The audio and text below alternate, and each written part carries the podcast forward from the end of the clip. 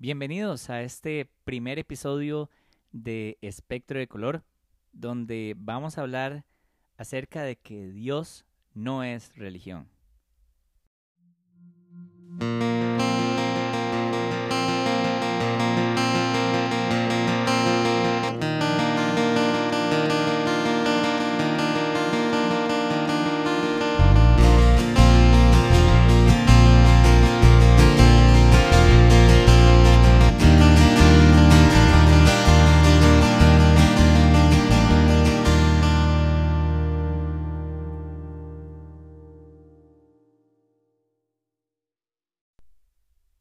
Ok, ¿por qué digo que Dios no es religión? Suena contradictorio, ¿verdad? Pero es que precisamente ese es el problema. Cuando nosotros pensamos en Dios, nuestra mente automáticamente lo asocia con una religión o una iglesia específica. Por ejemplo, este episodio está siendo grabado durante Semana Santa y aquí en Costa Rica no es secreto que los canales de televisión transmiten muchas películas, series y actividades que a fin de cuentas terminan asociando todo a una religión o a una iglesia específica, mayoritariamente a la católica, pero puede ser también la evangélica o cualquier otra. Ahora, el mayor problema que ha tenido la humanidad y por la cual la gente no quiere creer en Dios y no quiere tener que ver nada con Él es precisamente la religiosidad. ¿Por qué? Porque nos han dado una imagen equivocada acerca de quién es Dios. O sea, nos han dado una construcción social de quién es Dios a raíz de lo que nosotros hemos visto, de los frutos de esas instituciones religiosas. A tal punto que nos han hecho pensar que Dios es un viejo amargado, barbudo, que está sentado en una nube y que está esperando a que nosotros pequemos para castigarnos eternamente. O sea, ha sido un mito inventado por las élites para controlar a las personas. Y yo sé que lo que estoy diciendo suena muy fuerte, pero por ejemplo, si usted no cree en Dios porque usted ha visto que muchos líderes religiosos se han hecho ricos y famosos y tienen mucho poder a expensas de la fe de las personas, pues déjeme decirle que usted tiene toda la razón de sentirse así y toda la razón de pensar de esa forma, porque precisamente la religiosidad es lo que ha hecho que tengamos una imagen equivocada de quién es Dios. Ahora, ¿la religión por sí misma es mala? Pues no. En realidad la religión, en esencia, tiene el objetivo de, pues, tratar de conocer a ese ser supremo y tratar de entablar una conexión directa con Él, de conocerlo y de tratar de entenderlo. Y no estoy hablando solamente de las religiones occidentales como la protestante, la católica o cualquier otra. Estoy hablando también, por ejemplo, vayámonos a las religiones orientales como el budaísmo y el hinduismo, en las cuales, ya sea que tengan varios dioses o solamente uno, pues el ser humano de una u otra forma siempre ha estado consciente de que hay un ser supremo y creador que va más allá de nuestro entendimiento. Y por eso es que la religión en esencia tiene el objetivo de buscar ese ser supremo. Por ejemplo, si usted se congrega a una iglesia, yo lo hago también, pues todo bien, o sea, está excelente, porque no hay nada mejor que ir a un lugar donde hay otras personas que también están buscando lo mismo que usted y juntos podamos apoyarnos y podamos creer todavía más en ese ser supremo juntos y que podamos apoyarnos, donde podamos recibir pues de una u otra forma enseñanzas que nos ayuden a crecer como personas. Pero el problema es cuando las personas no, no pierden esa esencia y a fin de cuentas utilizan la religión para otros intereses. Por ejemplo, ya cuando los líderes comienzan a utilizar la religión pues para apropiarse de las personas, para generar riquezas y otras cosas.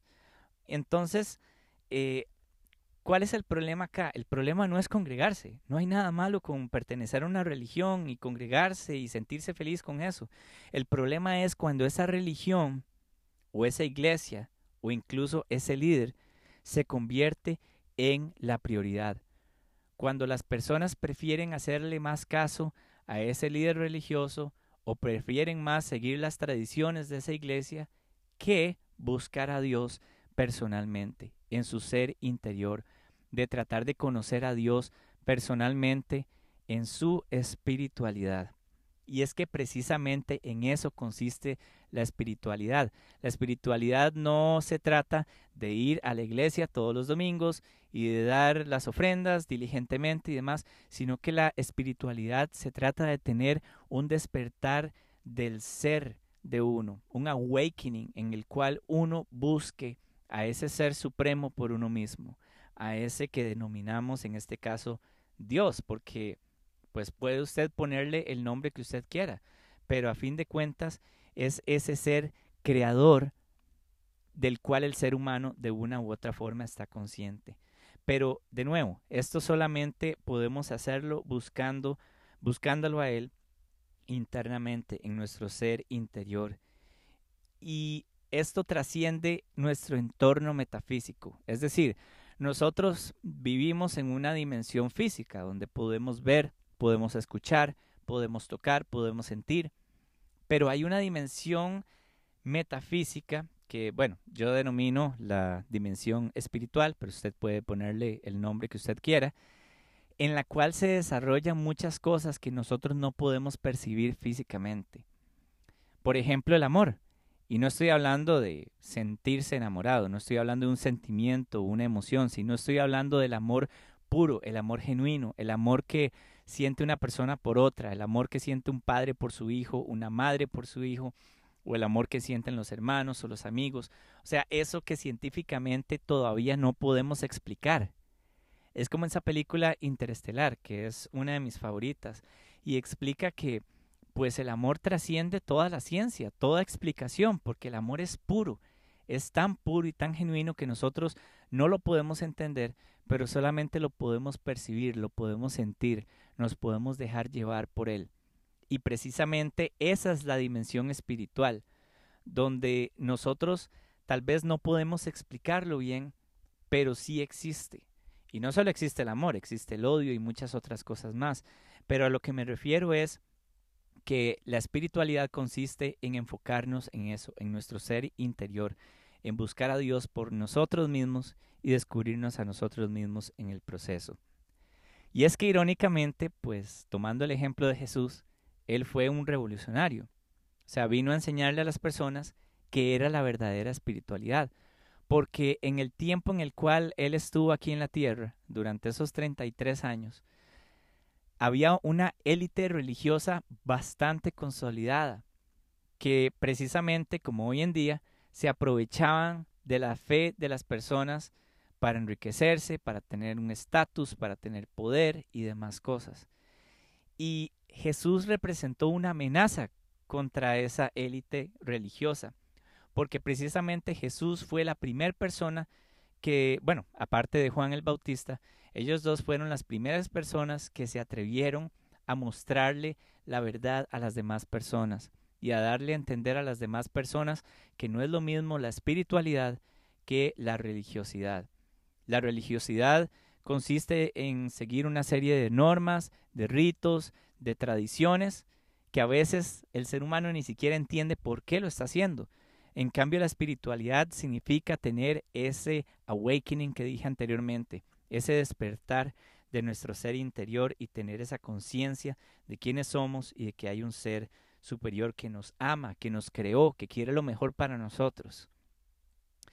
Y es irónico porque Jesús, a raíz de esto, no fue condenado por ateos, no fue condenado por satanistas ni por criminales, sino por los mismos líderes religiosos. Fueron esos líderes religiosos los que le pidieron al imperio romano arrestar y crucificar a Jesús.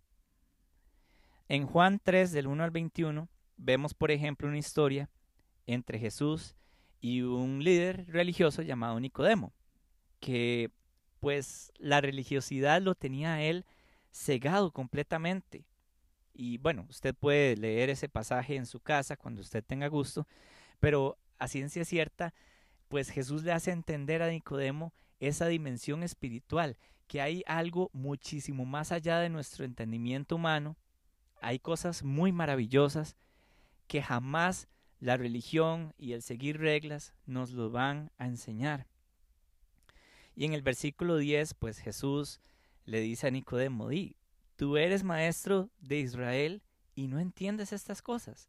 O sea, Nicodemo dedicó toda su vida a estudiar las escrituras, a, o sea, sacrificó su vida personal y demás, pues para estudiar todo esto y al final no pudo entender las cosas más básicas de Dios. Ahora, la ciencia y la Biblia realmente no se contradicen. O sea, más bien la ciencia comprueba lo que está en la Biblia.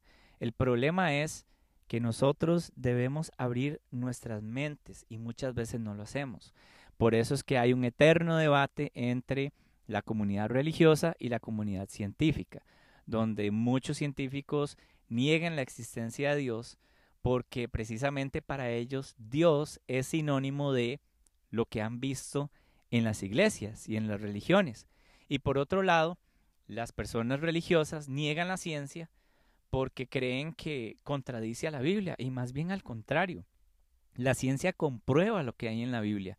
Y hay muchas personas que incluso han hablado de esto. Vemos, por ejemplo, el Big Bang, que el Big Bang realmente tiene mucho sentido y si leemos Génesis de una forma eh, más profunda, nos damos cuenta que todo calza perfectamente, de que por ejemplo no necesariamente los días en los que Dios creó las cosas se refieren a días de 24 horas, sino que eran eras, por ejemplo, que eran etapas.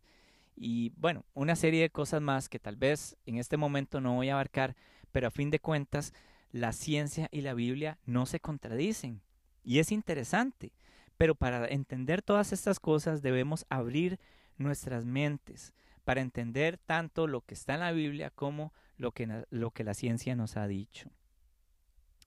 En conclusión, Dios sí existe y usted puede llamarle como usted quiera, solamente que pues no necesariamente Él es como lo han pintado las religiones o las iglesias. ¿Cómo es Dios realmente? Eso yo le puedo dar a usted una idea. Para mí, Él es mi Padre, Él es el creador de todo el universo, Él es alguien que yo no puedo entender y no puedo jamás humanizar. Pero a fin de cuentas, solamente usted mismo podrá descubrir a Dios por su cuenta. También podemos concluir que la religión no salva. O sea, usted puede pertenecer a una religión, como lo dije anteriormente, pero a fin de cuentas, esa religión no le va a dar a usted la salvación.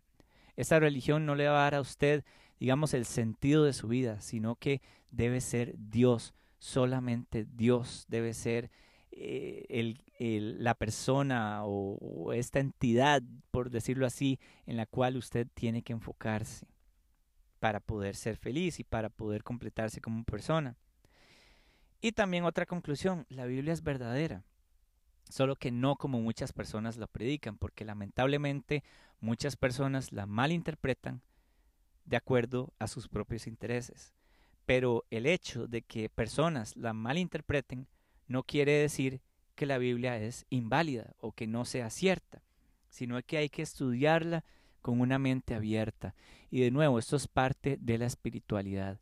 La espiritualidad consiste en que usted busque a Dios por su cuenta. Ahora, hay personas que pueden ayudarle y todo, pero a fin de cuentas, quien va a descubrir a Dios es usted mismo. Muchísimas gracias por escuchar este primer episodio de Espectro de Color. Espero que este tema sea de mucha ayuda para usted y quisiera saber qué piensa usted. Así que hágame llegar sus comentarios a mi Instagram, estoy como Martín Fallas 25 o bien a mi Facebook, estoy como Martín Fallas y charlemos y hablemos un poco acerca de esto.